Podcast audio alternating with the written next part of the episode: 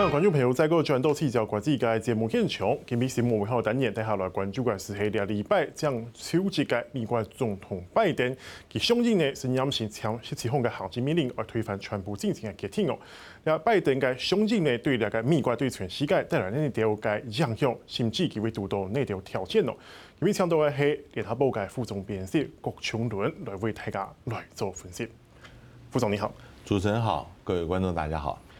今日嘅节目呢，除了透卡卡电视台主频透视收看之外，另外透过 YouTube 和各大 Podcast 平台做好是的收看同收听。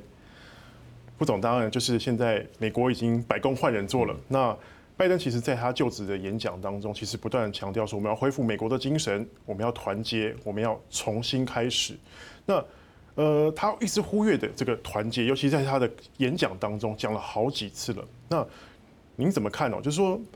现在要恢复美国的原状哦，恢复到那个团结状态，到底有多难？我觉得，呃，在每一次呃新的总统就职的时候，都会呼吁要团结，把选举的时候的恩怨放在一边。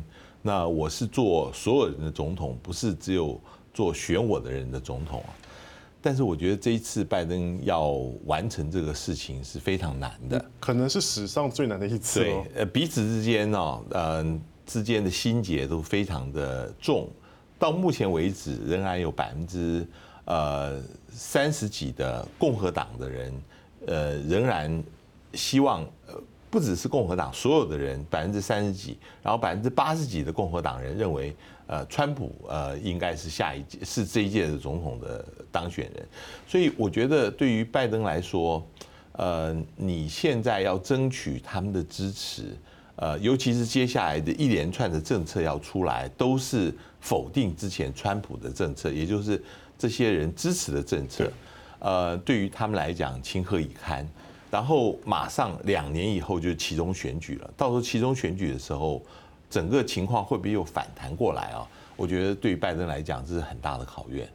是，那这样的考验其实也反映在其实现在美国的现况，对拜登来讲也是一个很难处理的状况。嗯嗯，呃，美国现在呃，它的很大的一个危机，当然疫情是最重要的，接下来还有经济，呃，还有种族之间的这些问题跟纷争。老实说，呃，疫情，呃，你现在拜登，呃，一上来以后就签署命令，一百天当中，在联邦的场所跟公共交通工具上面都要戴口罩。对，这个能不能施行下去，其实很大的问题。其实老实说，很多人，呃，基于自己个人的自由，他是反对的事情，会很多争讼的事情在。同时啊。呃，我们看到要在一百天当中，你要打一亿个人的那个疫苗。对，美国有很多人是反对疫苗的，他们对于疫苗这个东西是呃非常怀疑，认为平常没有病打了疫苗反而会生病啊。是，呃，你单单在疫情上面就很难来应应，更不用讲经济。现在拜登要提两兆的这么大的一预算。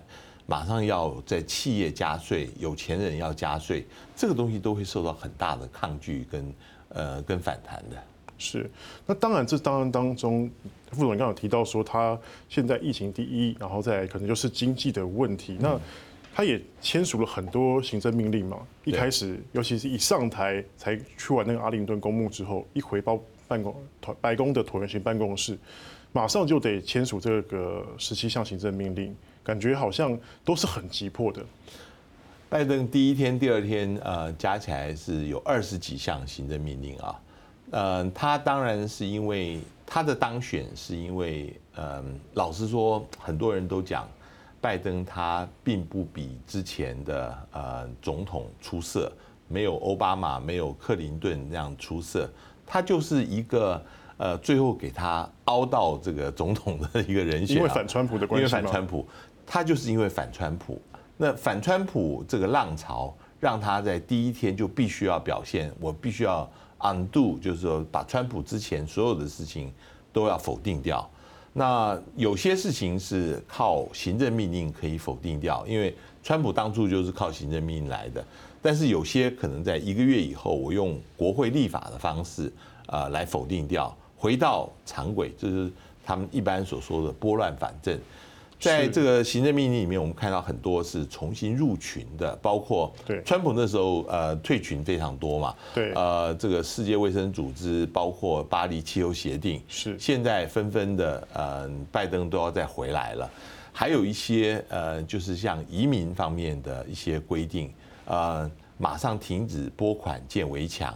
包括对于非法移民，呃，未来可能他们的身份也要恢复，这都是现在目前整个拜登在选举期间，他就是靠呃这个整个的多种族的 coalition，就是他们叫呃彩虹联盟，对，呃，你有亚裔、有拉丁裔、有非洲裔这样子的组合，所以他必须还是回头来要照顾到这些人他们呃的诉求是。是，所以说像这样的这些。推翻之前的川普的行政命令，像这样子，在美国的呃历届总统交接的时候常见吗？尤其是一下子就推翻这么多，我们都认为说政策应该是有延续性的。对，没有错。呃，大家都认为政策上是有延续性，但是川普在四年前他就职的时候啊，呃，他之前就一直信誓旦旦，他一上任他就要，比如说他要退出呃北美自由贸易协定。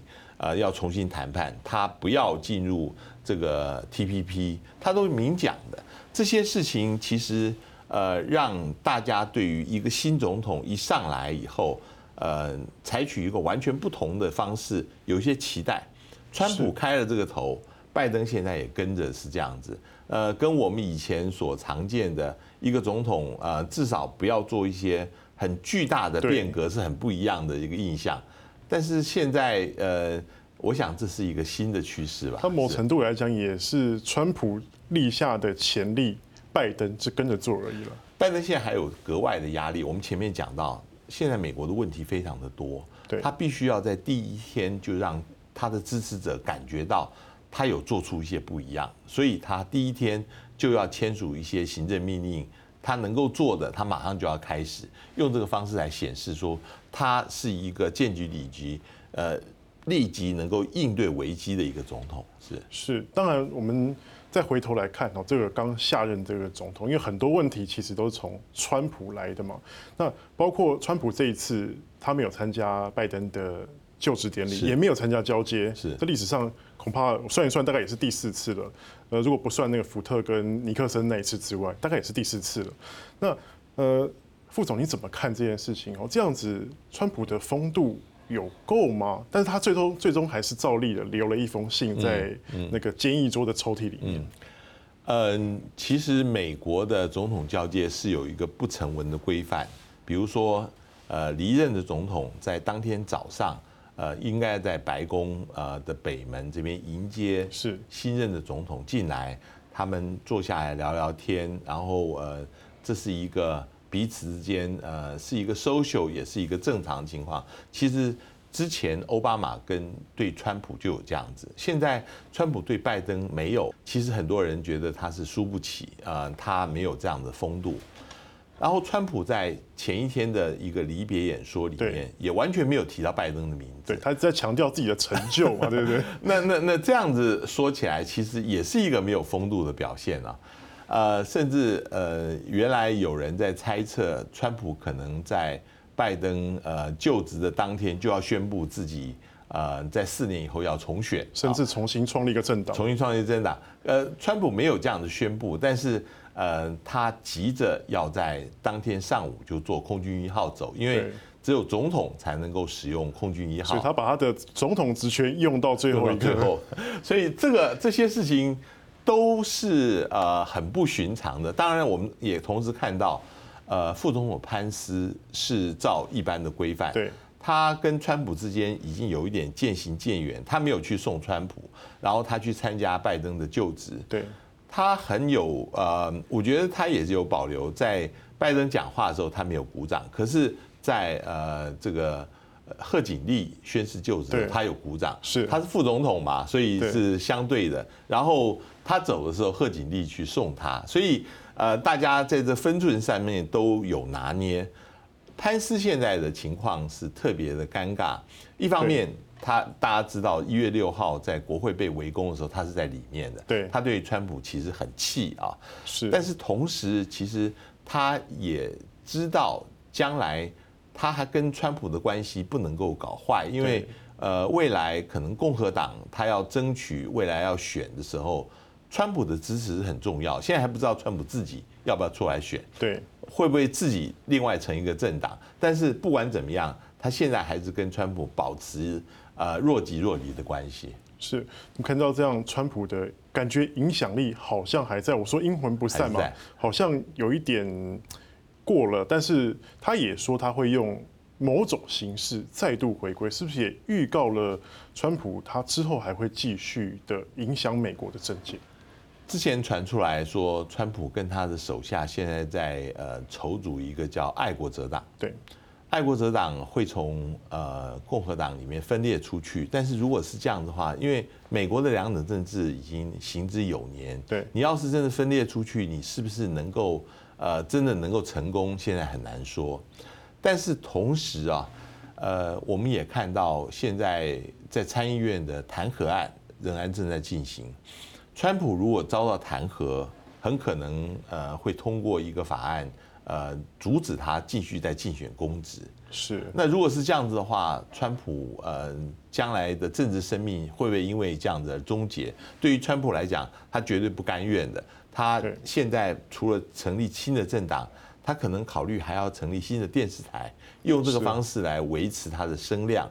我们知道之前他的推特跟脸书被断掉啊，他其实对于这些大的科技公司。呃，心里面是呃非常痛恨的，他一定要掌握自己发声的管道才行。所以，我们看到川普呃不会这么容易接受他自己已经落败的一个事实。他走的时候说，我们将来会有别的形式，我们还会再见面的。是。那你认为川普他留下的这个政治遗产都是坏的吗？难道没有好的吗？现在是我们现在来看，嗯，对川普都是负面的哈。但是我觉得，呃，从一个历史眼光来看，其实也未必，因为老实说，小布希当时下台的时候是骂名一片的，呃，当时他的支持度只有百分之三十三，川普走的时候还有百分之三十四，对，所以呃，将来这个川普会不会跟小布希一样，大家重新的对他评价？我觉得至少有几点，他的中东政策算是很成功。老实说，呃，让所有的国家联合起来，呃，共同对抗伊朗，然后让以色列跟阿拉伯国家陆陆续续都建交。他呃，在中国政策上面的强硬，其实连现在拜登政府都必须要继续承接下来。他的经济，老实说是做的算是不错的，除了最后一年因为呃这个疫情的关系，呃，让整个拖垮下来，不然的话。它的整个经济政策，不管是企业的减税，呃，政府里面的对于呃松绑，然后减少这些繁文縟节的规定，其实企业界是相当欢迎的。是，好，副总，那我们今天先休息一下，我们等下继续聊。